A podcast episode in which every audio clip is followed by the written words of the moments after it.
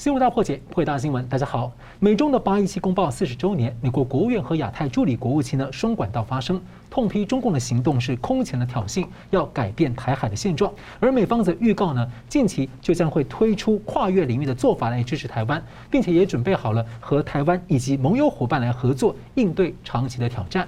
十八日呢，美国台湾正式启动了双边的贸易谈判，而韩国呢则证实要参加晶片四方联盟的筹备会议。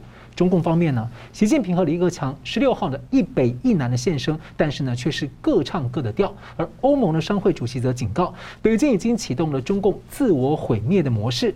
那当美中呢升高对抗，俄国的普丁呢又一次的对台湾海峡的议题表态，而中共是派兵和俄罗斯等国家联合军演，乌克兰方面宣誓要准备要开始反攻。那如何解读这个大棋局的走向？今天我还要再再一次呢向大家推荐这个电影《沉默呼声》，在全台湾的电影院呢上映已经进入了第二周，希望台湾朋友呢不要错过，是真人真事改编。那对于了解中国的真相，还有台湾面临的威胁要如何的应应呢，有相当的帮助。我们介绍今天的破解新闻来宾，台湾大学政治系名誉教授明居正老师。呃，主持人好，张龙兄好，各位观众朋友们大家好。资深政经评论家吴家龙老师。啊，主持人好，明老师好，各位观众大家好。好，八一七公报四十周年的前一天呢，中共驻美大使秦刚啊，十六号说，美国的议员访问台湾，美军穿越台湾海峡呢，都是所谓的挑衅。那美国的亚太驻青康达十七号则说，中共是拿裴洛西的访台呢作为借口要改变现状。他说，中共的行动啊，空前挑衅，而且有破坏力，有导致误判的风险。他也预计呢，共军施压台湾的行动有可能持续几个星期，甚至到几个月，而美国会稳步的坚决行动。强化同盟，然后穿越台湾海峡，支持台湾的自我防卫。那美国的国务院呢，则表态说，中共已经破坏现状，美国就要推出跨越领域的做法，来和台湾和盟友合作，那应对长期挑战。所以，请教两位，先请教明老师，在八一七的四十周年这一天，美方没有对八一七多说，但是却讲了这一这一番好像反击宣言啊，您怎么解读呢？你刚刚讲这段话当中有两个词呢，我们特别值得。这个提出来关注一下，中共大使秦刚认为美国议员访问台湾，议长访问台湾，美军穿越穿越台湾海峡是挑衅，所以挑衅这个重要观念。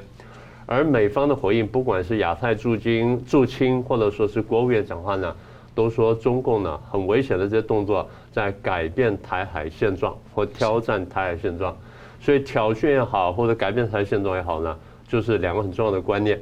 那重要的观念背后是什么呢？就是现状到底是什么？是，嗯，现状相对于什么呢？现在的国际秩序，就这意思，对不对？好，我们过去呢在节目上多次跟大家打过比方，我们介绍过秩序的重要性，也介绍了国际秩序的重要性。那现在就回到刚刚那两个词，所以美国跟中共对于国际秩序或对现状的问题，我们互相怎么看的？就你怎么看我，我怎么看你？好。中共看美国什么呢？你是帝国主义，你是霸权，然后呢，我真没有这个情况了，你来挑衅，然后所以你破坏了现状。中共认为说美国破坏现状，美国看中共是我已经有一套秩序在这里，结果你现在不断的在在进逼台湾，不断进逼台湾，其实你在逐步的在改变现状，所以大家对于现状被改变，大家都认都都同意，这是问题是谁改变的？一个说你你改变，一个说是我改变了，所以大家现在在争议了。好，那问题是怎么定义台海现状？我们在国际政治上呢，其实嘉龙兄很懂这个了。我们在国际政治上呢，常常谈一个问题是，就是国际秩序是怎么来的？国际秩序呢，或者是多个国家相互平衡，你也吃不了我，我也吃不了你啊，然后平衡出一个一个大家的游戏规则，打造的规则来游戏。好，那这个叫做现状，这是第一种。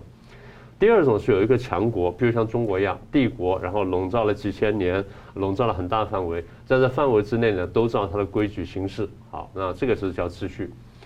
所以国际秩序呢，可以是一个强国，可以是两个强国，可以是多个强国构成的。那不管怎么样，国际秩序呢，通常最后呢，有一个比较强的国家去执行。什么执行呢？我们照这套规则去游戏，然后去相互运作。谁破坏了这个规则？这个比较强的国家出面，轻则斥责，重则呢可能就做一些惩罚的动作，啊制裁啦或什么，再重的就要出兵打他了，再重的就要去灭他。那也就是我们要把这个秩序恢复到大家能够在安居乐业的状态。好，那这个就我刚讲的公共财。那好，那现在问题是，如果说台海现状被破坏的话，那我们怎么界定台海现状？按照美国的说法，台海现状是这个呃呃台湾关系法，然后六项保证，然后三个公报，然后形成了这么一个秩序。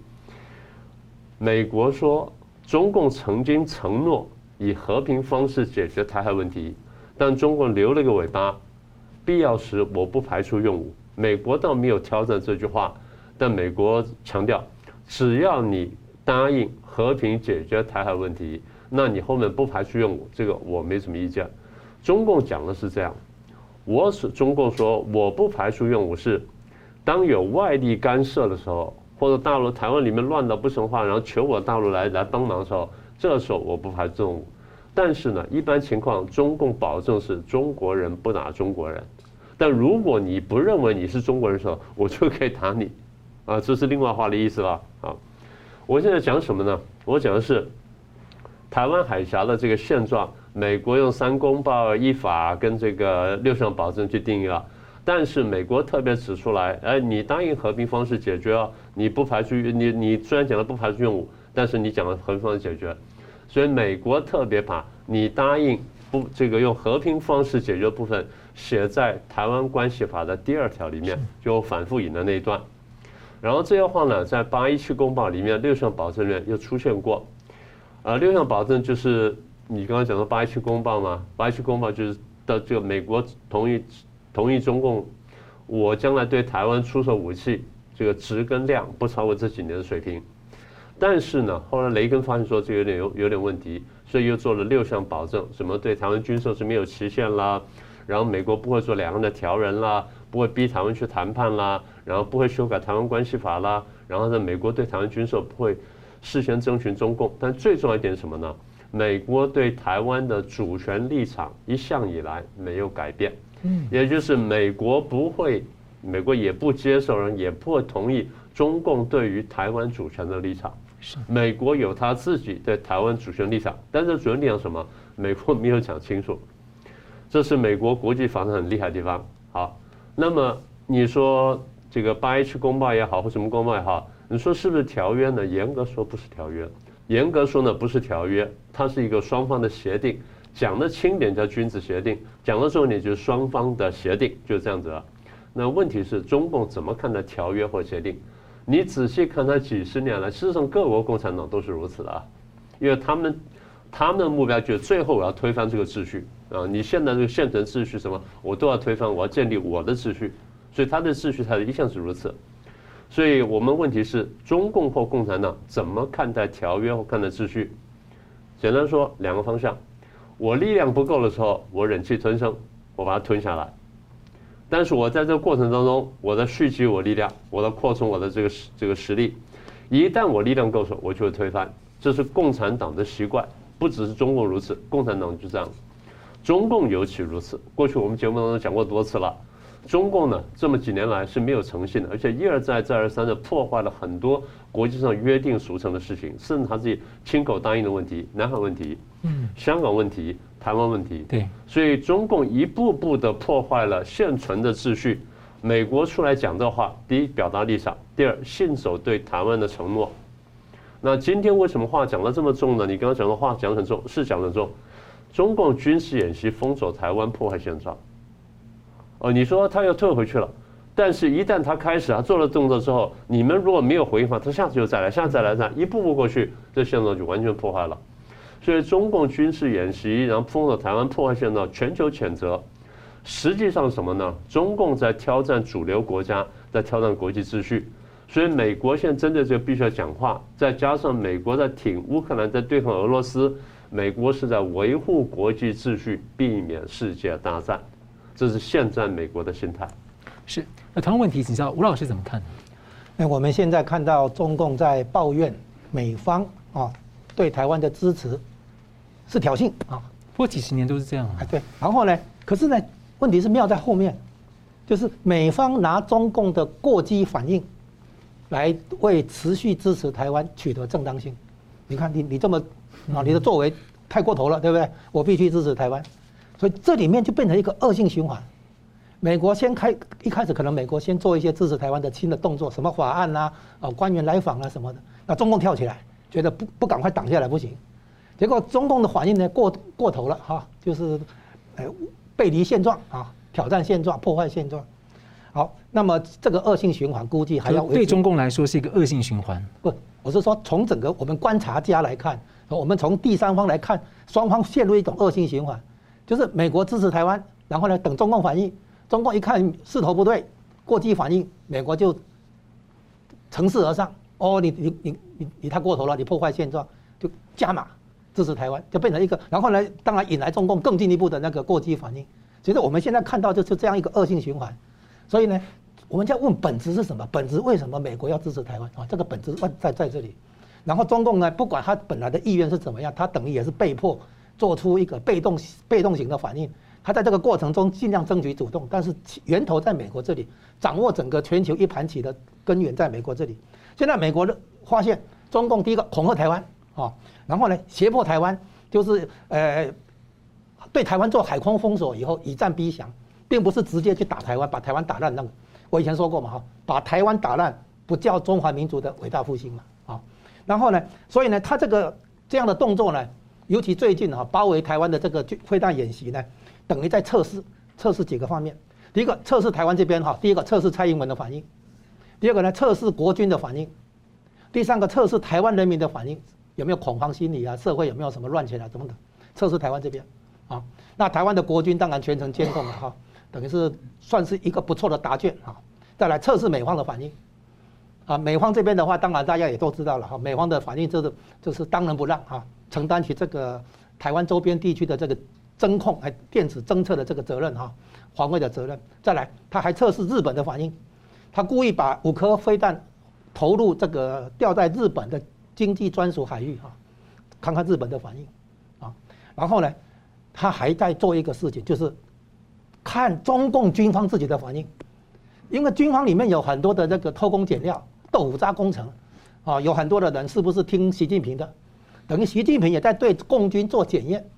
测试一下你们谁对我忠诚，谁谁听我的，所以他方方面面有这个四个方面的测试。他对台湾这边哈，他想要从其他方面有所收获哈。然后可是这样的结果被美军呃被美国定义为现状的破坏者哈，就是像刚才明老师提到的现状的破坏者。那么美国呢，尤其是反呃反对的是任何一方片面以武力改变国际秩序现状啊。那现状的定义就是照原先的状态。台湾在美国跟中华民国还有外交关系的前提之那个情况的时候，美国的立场是什么？对于台湾的主权当然是属于中华当时的中华民国，不是中华人民共和国。那美国这一点不把它说破，只是说美国对台湾的主权地位啊立场没有改变。那这个立场没有改变，表示原先的立场是什么？原先的立场肯定台湾不是中华人民共和国的一部分嘛？哈，好，那么所以现在。那个美国界定中共在破坏现状、破坏台海的现状的话，那就等同于他在动摇美中关系的政治基础。这一点很，这个解释很重要。哦，刚才明老师已经说明了，在美中接触谈判的过程里面，美国把这个讲得很清楚。啊，美国要求的是中共以和平手段解决海峡两岸的争端、政治分歧。好，然后呢，在八一七公报里面。表面上叫做逐年削减对台军售的品质跟数量，但是还有个前提，就是说中共是以和平手段来处理跟台湾的关系，而且美国的外交政策本来就是要维持海峡两岸的军力平衡。换句话说，如果中共对台湾的军事压力增加的话，那么美国对台湾的军售是增加，要抵消中共对台湾的军事威胁，而不是说那个维持什么每年呃逐年降低这个不是。哦，他要建立两边的平衡，现在不一样。现在其实必须让台湾的军力足以承担中共的任何军事冒险，也也就是说，台湾的海空军军事实力等等必须稍微那个不对称啊，叫做不对称的那个战斗力战力哈。你不能说到时候台湾被打了以后，美国日本再来忙着那个那个抢救台湾，这个这个不不是办法，而是让台湾本身就具有足够的军事实力，足以那个让中共无法有闪电战、突袭战这个这种想法。哦，台湾被打了以后再来救，这个成本太太高，不如现在就让中共意识到说打台湾哈不合算啊。然后美国现在的回应呢，就变成分两个，一个叫长期性，就是认为中共破了这个先例以后，包围台湾的军事演习肯定、肯定、肯定要常态化，所以美方的应对也要常态化。怎么应对呢？第一个，军事上，美军会经常在台湾周边出现，包括通过台湾海峡。以前可能半一年一次、半年一次、三个月一次、每个月一次，现在可能会经常性通过台湾海峡。军事上的回应。第二个，政治上的回应，哦，就是那个政务官、部长级或者更高的官员会经常来台湾，不是不会只是国会议员了哈。就是美国不能因为你中共对台湾这样的这个恐吓、威胁、挑衅，然后美国就自我设限，不让这个重要政治人物来台湾访问。不是，美国一定会针锋相对。你威胁台湾，对吧？因为我的佩洛西来，然后以后会有很多这个政治人物来台湾访问啊。再来的话，外交就是协同盟盟友，好，一起来那个声讨这个谴责中共的破坏现状啊。然后呢，最后呢，美国还会加强跟台湾的双边关系，把台湾吸纳进来，啊，那这些系统性的回应，就是我讲，美国不但要长期性来回应，针对中共对台湾的胁迫，而且会有一个系统性回应。那所以呢，台湾这边周边可能会应了明老师以前讲过的一句话，就是非常难受，但是还算安全啊，就是台湾周边的紧张态势肯定不会一下子就消退，可是在这个角双方角力的过程当中。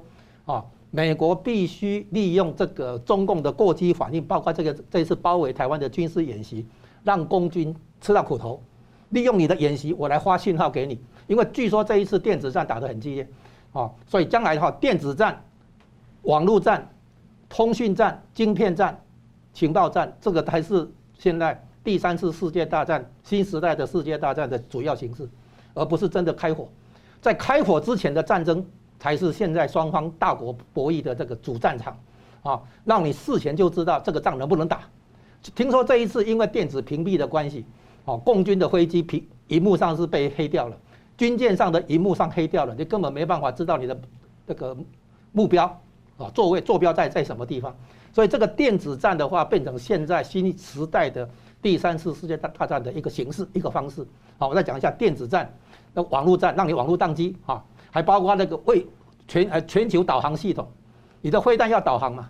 哦，要有卫星导航系统那些，然后呢，你的晶片哦，你的那个情报等等这些，在正式开火之前的较量可能才是重点。然后美国利用中共在加强演习的时候送出讯号，让中共知道知难而退。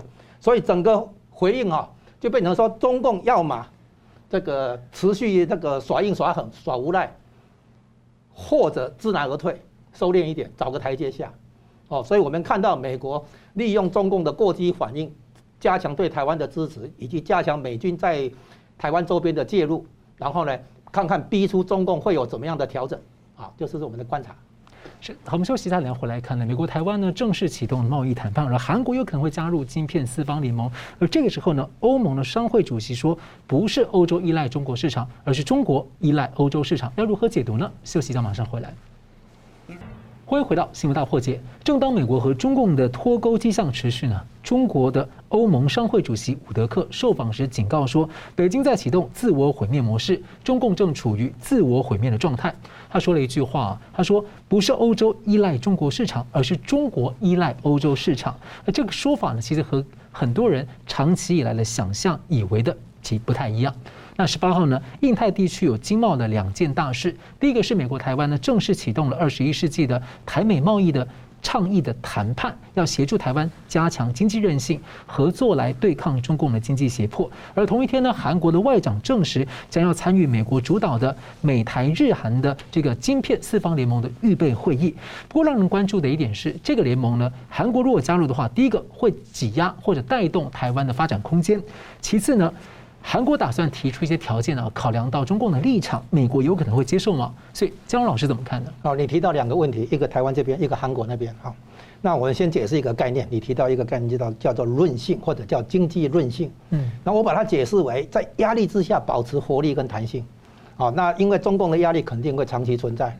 那么有人会说，中共对一些其他国家，包括澳洲在内，哈，做经济胁迫或经济霸凌，是就是以经济制裁。哦，以政治条件或者政治情况来做基础，来推出经济制裁，好，我们叫经济霸凌。那在这种压力之下，你比如说你的出口，某些原来出口到中国市场的，现在被禁了，那么你如何来应对？如何继续保持经济的活力？哈，有足够的弹性。那其实这个还是表面第一层，后面还有一层很重要的，叫做供应链安全这个概念。那供应链供应链安全已经被上升为经济安全跟国家安全这个层这个高度啊。那我们先来看出来，这个美国现在算是我刚提到说，美国对中共的这个对策哈，分有两个重点，一个长期性，另外一个叫系统性，系统性的来应对中共的那个挑战，对国际秩序的威胁。那么这个其中一个重点就是要在经济上把台湾整个吸纳进来，就是让台湾经济跟美国经济来直接挂钩，全方位挂钩。所以接下来的那个二十一世纪台美贸易倡议的这个谈判，啊。当然，其中有一个重点就是晶片的哈，我们都知道。但是我们看看它整个十一个议题里面哈，有一些比如说中小企业、农业啊，还有呢那个劳动条件、环境条件哈，还有国营事业等等，有很多原本是属于一般贸易的那个课题，但是有几个比较特别啊。第一个呢，呃，包包括那个那个叫技术标准，嗯，是某些技术标那个技术标准、产业标准，这第一个。第二个呢，法规。我说奇怪，什么叫法规？原来什么东西可以出口，什么东西不可以出口啊？进出口的管制啊，那个叫做法规啊，它叫做法规，其实就是说规定，我估计了哈，规定以后台湾的这边什么样的产品不能出口到中国企业去，中国大陆去。比如说使用美国的设备跟技术到某一个比例的话，不能出口到中国去啊。比如说这样，而且这个经济间谍的方法叫做管制。叫做法规哈，它中性的很中性的那个用语，其实它就是要出进出口的管制 啊。然后呢，反贪腐，我说贸易里面怎么来个反贪腐？不是政这这好像是政治的术语，对不对啊？比如说中国企业收买你啊，那个比如说那个贿赂官员啊，比如说他想诟病台湾的某一家公司啊，送贿赂给官员还是送贿赂给那个那个相关的那个人，这些都叫做贪腐嘛哈，那就是反贪腐。然后呢，这个还会涉及到数位。数位贸易，所以呢，这里面也会涉及到延伸到后面就是一个供应链安全的问题了啊。好，所以呢，这个美国要把台湾哈，让台湾经济跟美国经济来挂钩，让台湾经济跟美国经济连接在一起，紧密的连接在一起。然后呢，美国要做一件事情，就是阻止技术跟零件跟设备从台湾这边变成一个破口，哦，去输送输送到中国大陆那边去。因为美国现在在做经济的脱钩，不只是贸易跟投资，而且也包括技术，让中国企业没有办法从西方国家这边取得技术。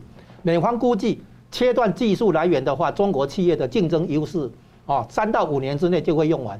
哦，之后的话，经济失去动能，哦，企业中国企业失去竞争优势的话，那么中国经济动能自然就不断的下行。所以，在美国对中国打经济战、贸易战的时候，有一个很重要的思路，就是要切断中国企业取得从西方国家取得技术来源，其中一个破口就是台湾。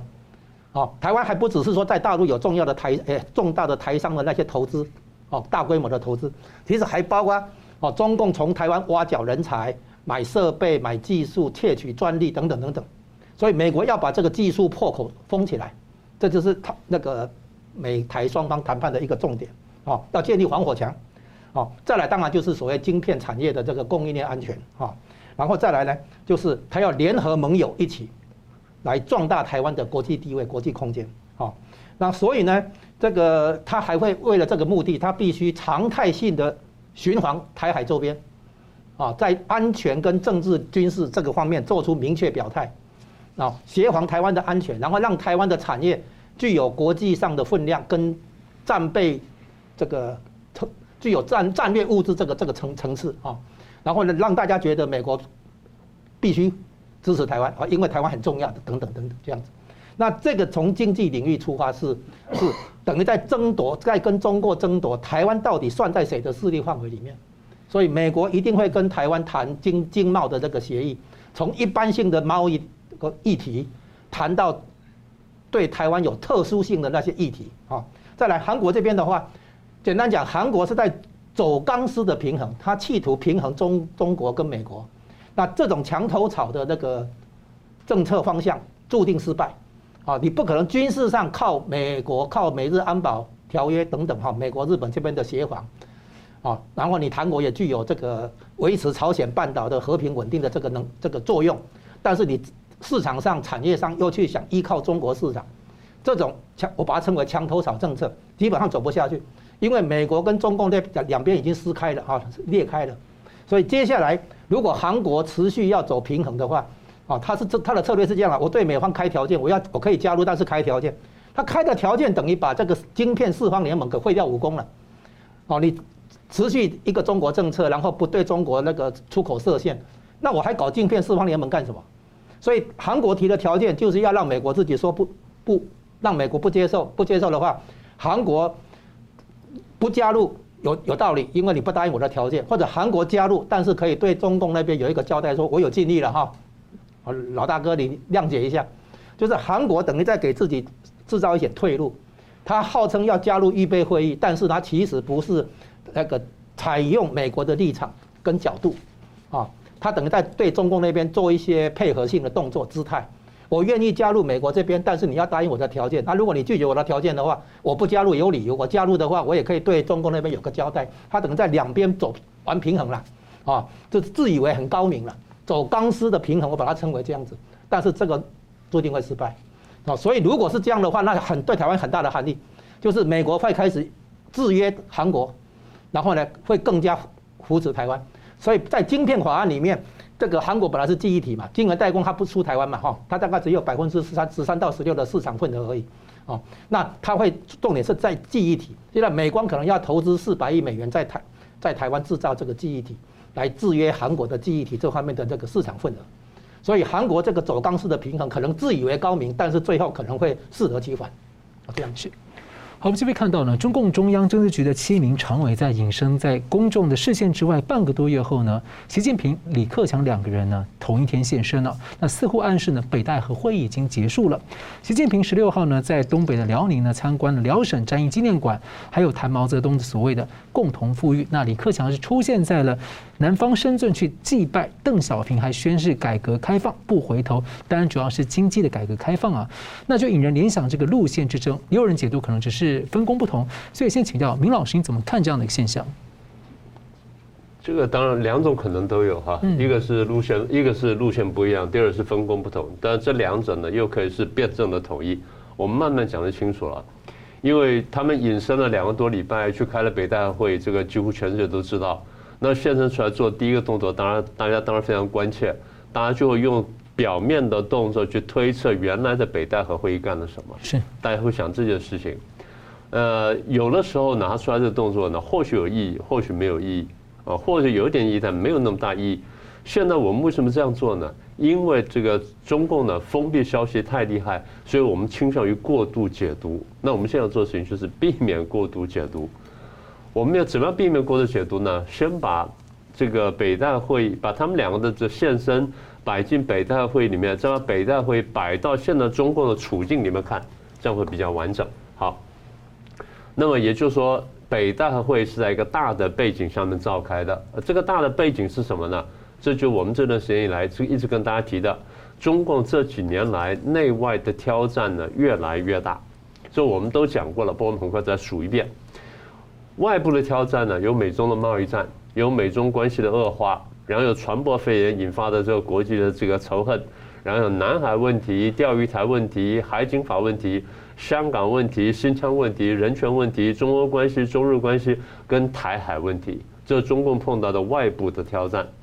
那内部的挑战呢？我们也数过了：经济的萎缩，然后外外贸的下滑，财政的困难，失业的严重，两年的水灾，然后武汉肺炎的这个打击，再加上清零风控。对社会跟对经济的打击，我们很快就看到村镇银行暴雷，然后看到老百姓的拒缴房贷风波，我们也看到房地产逐步的下滑，这大概是内部几个比较大的问题。所以任何人在这个情况下面，你说你要当政，你碰到的那外部跟内部挑战都非常巨大的。但这些外部跟内部挑战，我们得提醒大家，很多是他自己造成的。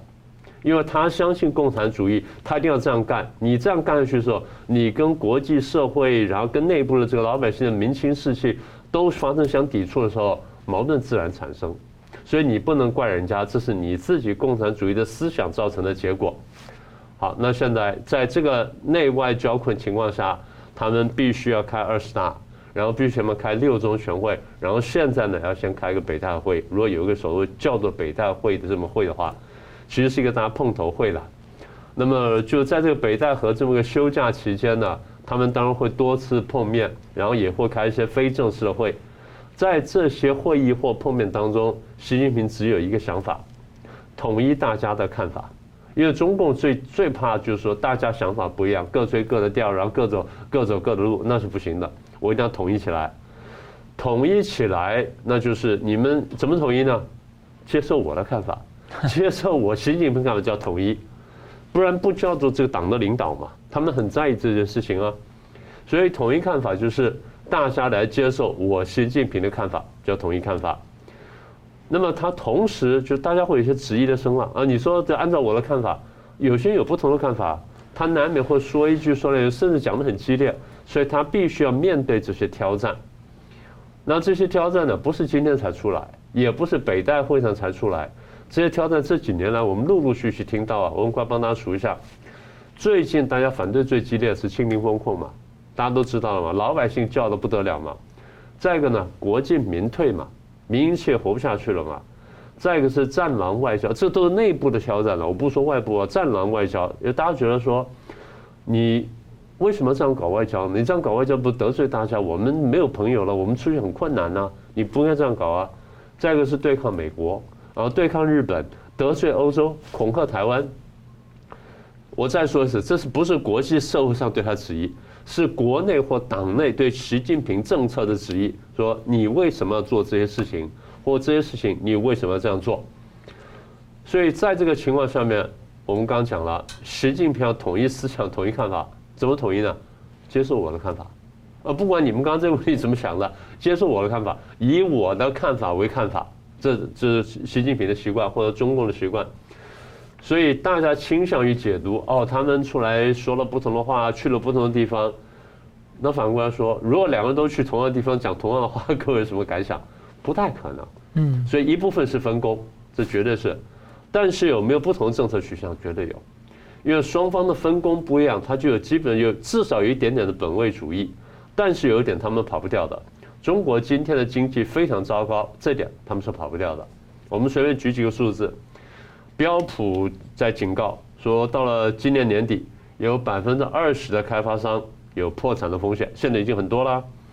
百分之三十的地方政府今年年底呢会陷入很大的财政困难，然后房地产的这危机呢还在发酵当中，恒大的、碧桂园这一路数下，大家都看到的啊，这第一个。第二，河南村镇银行不是说出了很多问题吗？然后，是报说四百亿啊或多少亿吗？官方说。为了这个，我们垫付了一百八十亿。那钱怎么来的？他没有讲，但他垫付了。相不相信？那随便你。好，那么谢金河先生说，他看见中共现面临四大经济跟财政问题：第一，财政压力加重，我们刚刚说了；第二，资金外逃，这个是我们过去几年来讲的；第三，供应链的移转；第四，如果这些都加起来的话，那中国大陆高速成长的黄金岁月已经过去了。这些都印证了我们这段时间的看法。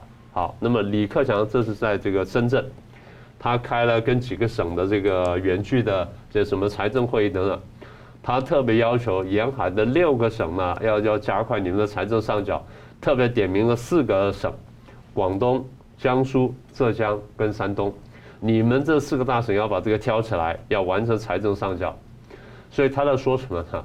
他在说我们的财政出现很大困难，翻成白话就是我们缺钱了。好，那你刚刚讲习近平在北方，他讲什么呢？他看了辽沈战役纪念馆什么，然后他讲我们要共同富裕。大家回想下什么叫共同富裕？你们这些人钱太多，他们钱太少，哎，你把钱拿出来。大家以为是劫富济贫，不是。我跟大家讲了，他可能劫富，但不一定济贫。钱会从那边拿出来，但不一定会给穷人。说穿了就是他们真的缺钱了。那习近平在辽沈战战役纪念馆讲的啊，我们就去看打仗，其实告诉大家，我们可能会打仗。那至于跟谁打，是先不说。所以我把他这个背景加起来，然后把这段时间他们碰到的问题再整理出来，再对照他们现在讲的话，我们现在确定一件事情：今年的六中全会跟年底的二十大呢，开的过程会非常困难，因为有太多太多问题。你说我统一思想，是不是真的统一成功？那还未必。所以现在离年底呢还有几个月，我们来看看就知道了。是，我们休息一下，等下回来看呢。这个俄罗斯总统普京啊，最近呢又批评佩洛西访问台湾，而且中共呢则是派兵跟俄罗斯联合演习，究竟他们在盘算什么呢？休息一下，马上回来。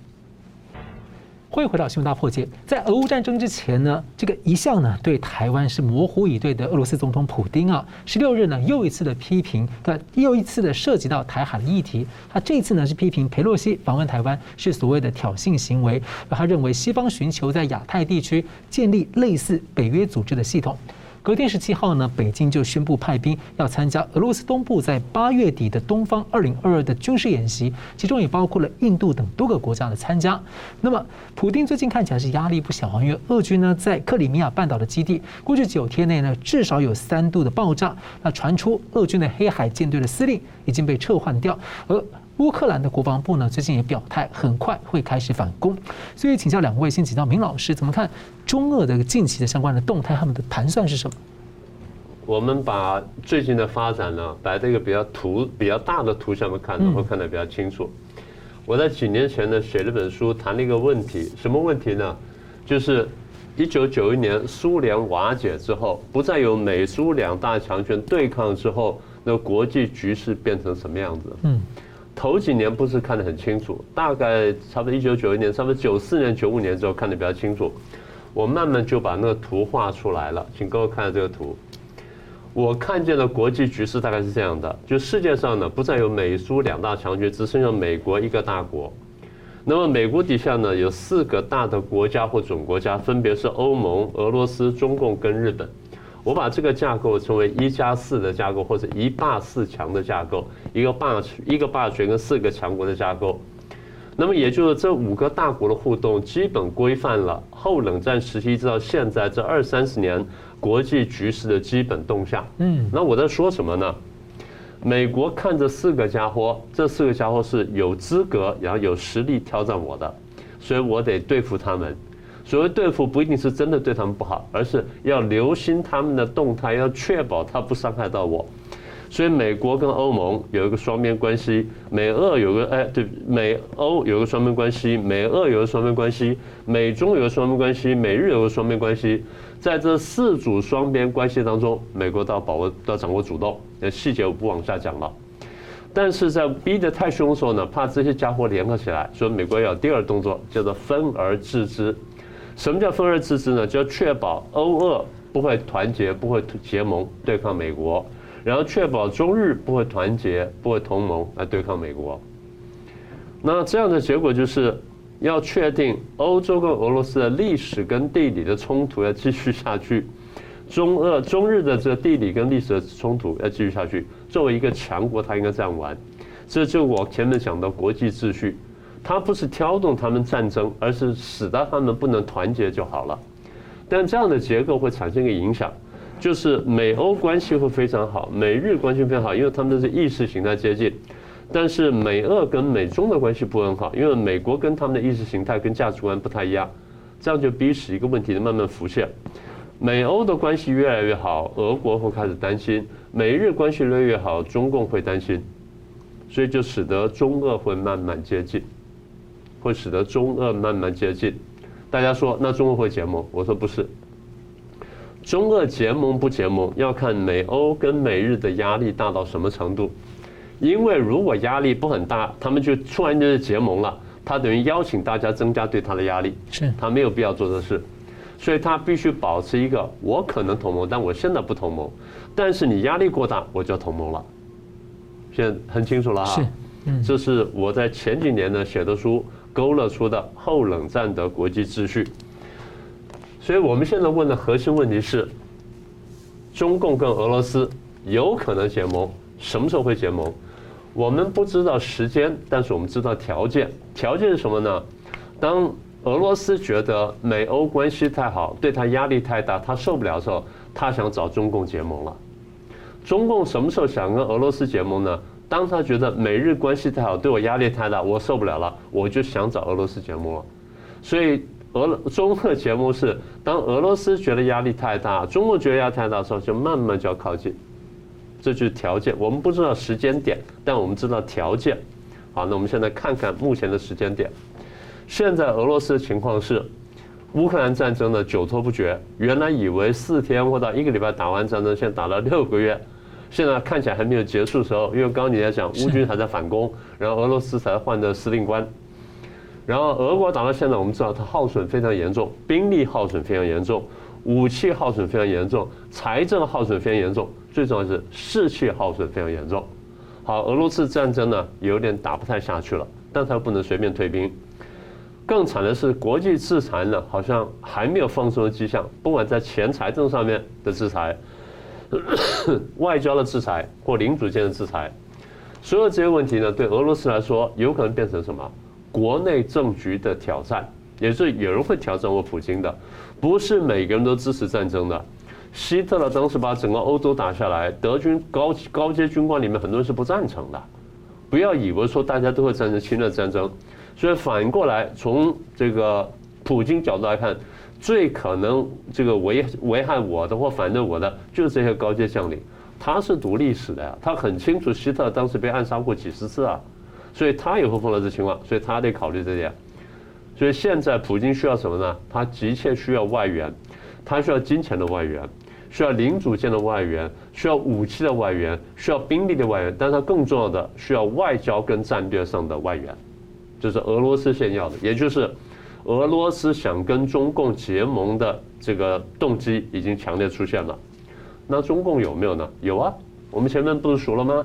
中共有外交的困难，有内部的困难，而这两天呢，他刚刚搞了台海危机，严重的得罪了欧美国家，欧美国家是看了要步步紧逼了，所以。俄中接近的这个条件跟动机基本成熟，所以坦白讲，在欧在这个俄乌战争开打的时候，我们还不觉得中俄一定同盟，我们觉得说同盟可能性存在，但是现在看起来不迫切。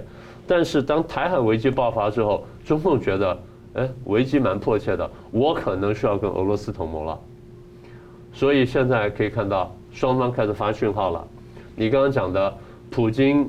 批评这个佩洛西挑衅访台，然后这个你问他们要搞这个亚洲北约，就警告中共哦，他们要搞亚洲北约，他们要打你了，你要小心要小心了，赶快靠过来。所以普京在喊话，普京喊话，同时也给开了一个也做了球给他啊，我们现在军事演习了，你要不要来参加？中共呢，刚刚讲了有内外的困难，现在眼看台海危机要酿成后面更大的跟欧美的对抗。所以他有强烈动机去告你俄国了，所以赶快回应啊！我会参加你的演习，这就是中俄现在越来越接近了整个大的环境。好，我们在这当中特别注意一点，就是刚才这个主持人读的，在这场演习当中有一个国家呢会参加，蒙古会参加，什么这些中亚国家会参加都没有什么，请各位注意，印度说要参加这个演习，这是挺奇怪的事情。所以印度在玩什么呢？印度玩两边手法。一方面呢，跟美国靠近，然后去对付干什么？然后又跟俄国去买石油，但是，他跟中共关系又不好，但他要参加这次军演，所以俄国呃，俄国在玩外交跟拉拢中共的时候，印度跑进来插一脚，他说我也要玩，也就作为一个这么大的国家来说，他有能量玩，那我们要特别注意他。国际到现在呢，国际主流国家到现在，他们对二次大战的教训是很深刻的。那边是希特勒破坏秩序，这边是日本军阀破坏秩序，所以最后酿成世界大战。今天我们看见普京在那边破坏秩序，然后习近平在那边破坏秩序，所以如果不拦下的话，世界大战要爆发。所以今天欧美已经下定决心要阻拦第三次世界大战的爆发，所以我们必须要有所作为。是怎么看吴老那个吴老师怎么看这个中俄的动态呢？就是当美国发现中共的威胁越来越明确、越来越具具体的时候。那么美国就会开始这个联合欧日啊，欧洲、日本一起来对抗中共的威胁。所以其实中共感受压力不压力，那个还是一回事。现在很明显是美国感受到中共的威胁，所以美国要开始来对抗中共的这个挑挑战跟挑衅。那么其实俄中中俄被送作堆，好像形成了军事同盟或者准同盟啊。这个其实发生在乌克兰战争爆发前，因为那个时候大家都知道吧，二月四号，哦，普京去北京访问，签了十十来个协议，啊，还还宣公然宣称说中俄合作无上限啊，不设不设上限，不封顶，上不封顶，让人家有一个印象，就是中共在支持俄罗斯啊。然后呢，结果北京奥运冬奥办完之后，普京就开始动作了嘛，啊，所以呢，这样的一个印象，就是给外界已经有一个印象，就是他们两个互相支持了，至少啊。我们把它称为准同盟关系，这个产生一个严重的意义后果就是，他他们是全球性威胁，不再是地区性的威胁。原来北约认为俄国是主要威胁，日本认为中共这边是主要威胁，当然还有俄罗斯，因为北方四岛的关系。现在发现，如果把中俄送作堆，他们的威胁变成是全球性威胁，那整个意义不一样了。北约现在也把中共认为是它的威胁那个主要来源之一啊。那么，印太地区包括南海，包括印度洋，印太地区也是欧洲的利益，也是北约的关切对象啊。所以在这这整个战略思维整个改变了。当你把中国跟俄国送作堆的时候，把他们当作是一个准同盟关系，互相支持的时候，所以这件事情其实发生在乌乌克兰战争之前啊。然后呢，让俄罗斯敢去动手，然后的一打以后呢，发现他们两个更更紧密了哈。然后呢？我觉得中共看这件事情，他有一个很妙的盘算，就是不管就是分成俄罗斯是赢还是输在乌克兰这边哈。如果俄国是赢的话，美国跟欧洲陷入泥沼的话，那可能会有求于中共，看看中共能不能帮忙解决。外交上可能会来拉拢中共啊，就是又来联中制俄，对不对？如果俄国输的话，那就妙了，中共等于在利用美西方国家美欧来弱化俄罗斯。然后呢，让俄国最后只好在制裁之下一面倒倒向中共，好，然后呢，成为中共的后院，战略后院。所以呢，那个时候中共的一个最佳对策，就到时候就可以收割、收编俄国的能源、粮食、军工三大产业。这三大产业没没有办法卖出去，因为这个贸易结算系统被制裁，所以他几乎只能卖给中国，甚至于这中共还可以要求对方。某些交易就收人民币嘛，对不对？做结算，哦，然后呢，这个原来美国在对中共发一个信号，美国在乌克兰让俄国被消耗，大家都看得到，俄国被消耗了，对不对？然后呢，这个警告中共的意思就是说，如果你支持俄国，你赔赔赔进去，你跳进去了，那你也可能会被制裁，也被消耗，这是第一个情况，你要不要？你要不要也跟着俄国被消耗？第二个情况，你知难而退，你中共知难而退。例如在台湾这边，你懂得知难而退，不要再跟美国硬干，不要支持俄罗斯啊等等，给你两个选择，美国等于丢两个选择给你，你硬干到底就是也等着被消耗，或者你知难而退。那么现在呢，中共在等着收编俄罗斯的时候，也避免自己被消耗掉，好，所以呢，那个对中共来讲，俄罗斯赢也可以，输也可以，都有对策，都有。那个得分的机会这样子，那这个东西看在美国眼里，就变成说把中俄送作堆是一个全球一盘棋一个重要成分，啊，就是让欧洲靠向美国，让日本也靠向美国，就是美欧日啊，就是呼应刚才明老师的那个一霸四强的那个体系，把中俄送作堆了。那这个重要的原因其实不是因为美国、欧洲、日本给他们很大的压力，其实是反过来，是中共的崛起，大国崛起。野心勃勃啊，冲撞国际体系，破坏国际秩序现状，让美国发现不行了，不行了，不能再让那个中共哈利用全球化来壮大自己，然后再来回过头来倒打西方国家一耙。所以呢，那个美国发现必须加紧联合欧洲、日本，当然还有澳洲啦、印度啦，其他啊，来一起对抗这个新的全球性威胁，就是中俄的准同盟关系。哦，是这样来。但在这个过程当中，当然从乌克兰。到台湾，其实还有一个国家叫以色列。以色列写有人写专栏在讲哦，看美国如何处理这一次的台湾，对以色列有重大关系。为什么？因为以色列受到教训。之前有一个美国总统，他放弃台湾的时候，同时他也伤害到以色列。这个的总统叫做卡特，就是在一九七零年代石油危机的时候，所以那个时候卡特不是跟中华民国断交了吗？可是那个时候，卡特也做了一些伤害到以色列的那个一些做法。所以以色列非常密切，犹太人哈密非常密切关注美国这一次怎么处理台湾。好，如果美国可以牺牲台湾的话，将来也一定会牺牲以色列。好，所以从乌克兰到以色列到台湾三个连起来，全部在看美国是不是在它的安全承诺方面明确的、坚定的、可信任的。美国在证明这一点，所以美国在台湾这边的那个出手有这样的一个国际政治含义，然后应对回来就是面对中俄这个准同盟关系的全球性威胁，美国这个作为全球性的霸权，啊，必须全方位的从欧洲到亚洲，从东方到西方等等，全方位的展现出。大国应有的负责任的一个作为，把盟友的安全让他们有信心，觉得美国值得信任，哦，所以美国为什么在台湾这边一定要重，一定要下重手，不只是做给台湾看或者做给日本看，其实是做给全球看。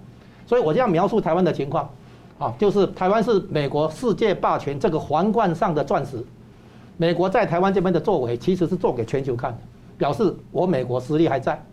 那中共以前一直怀疑，一直在挑战一个观点，就是不是实力问题而已哦，而是你有没有决心使用你的实力。第二个，你有没有策谋略使用你的实力？好，那第三个，你有没有这个信心？很多时候，比如说对台湾来讲，加压力以后，台湾可能有实力，但是最后没有那个意志，没有那个谋略，最后没有那个信心，可能自己就垮掉了。所以中共并不在实力比人家比美国差的情况下就不敢玩的，不会，他会挑战美国的决心。来抑制啊，挑战美国的这个内部是不是能够有团结？我们打个比方啊，如果你有十支枪，十支枪一致对外的话，火力很大，对不对？如果你是这样的，如果你五支枪对五支枪开打的话，你的实力有什么用？所以对中共来讲，统一战线啊、渗透啊、情报战啊，这个都很管用。所以大国博弈不是单纯实力问题，哦，也涉及到意志、决心跟信心的问题。那如果中中共内部现在出现信心危机、信心崩溃的话，他对外这个有所动作的话是撑不下去。但是讲回来，就是全球一盘棋，现在美国这一手联合欧洲，那一手联合日本，把中俄送作堆。哦，那关键的地方、表现的地方，就是在支持台湾这一点上。是。啊，节目最后我们请两位来宾跟我一分钟总结讨论。先请明老师。好，这次中共的台海军演呢，破坏了台海现状，那么得罪了国际，还不只是得罪美国。所以后续的动作呢，应该就是就像我们刚刚两个人都这么说了，后续动作就是美国跟欧洲跟这旁边的国家呢，会加强对台湾的支援，这第一个。第二呢，在北戴会之后，习近平和李克强出现呢，表面的第一次动作呢，未必说明什么问题，但是如果说你把它摆在一个全方位的这个形势上面来看，你可以看到中共现面对的内外的挑战非常大。所以我们得看他的六中全会怎么开，然后看二十大怎么开。这第二点，第三点呢，中俄现在的这个情况呢，就是互相接近，互相支持，也就是他们感受到了外在压力。就像我们刚刚说的，这外在压力是他们自己造成的。你不去打乌克兰，你的压力不会变大；你不来骚扰台湾，你的压力不会变大。但你这些事情都做的时候，你压力当然会变大。但压力变大的时候呢，就促使他们同盟的可能性增加。当大家觉得中俄的同盟性增加的可能性增加的时候呢，下一步那就会更加严厉了。是，好了，非常感谢两位来宾精辟的分析，感谢观众朋友的参与。新闻大破解，我们周三五再见。如果您喜欢我们的节目呢，请留言、按赞、订阅、分享，并开启小铃铛。那么，感谢各位呢长期对我们的支持。新闻大破解团队呢将持续为您制作更优质的节目。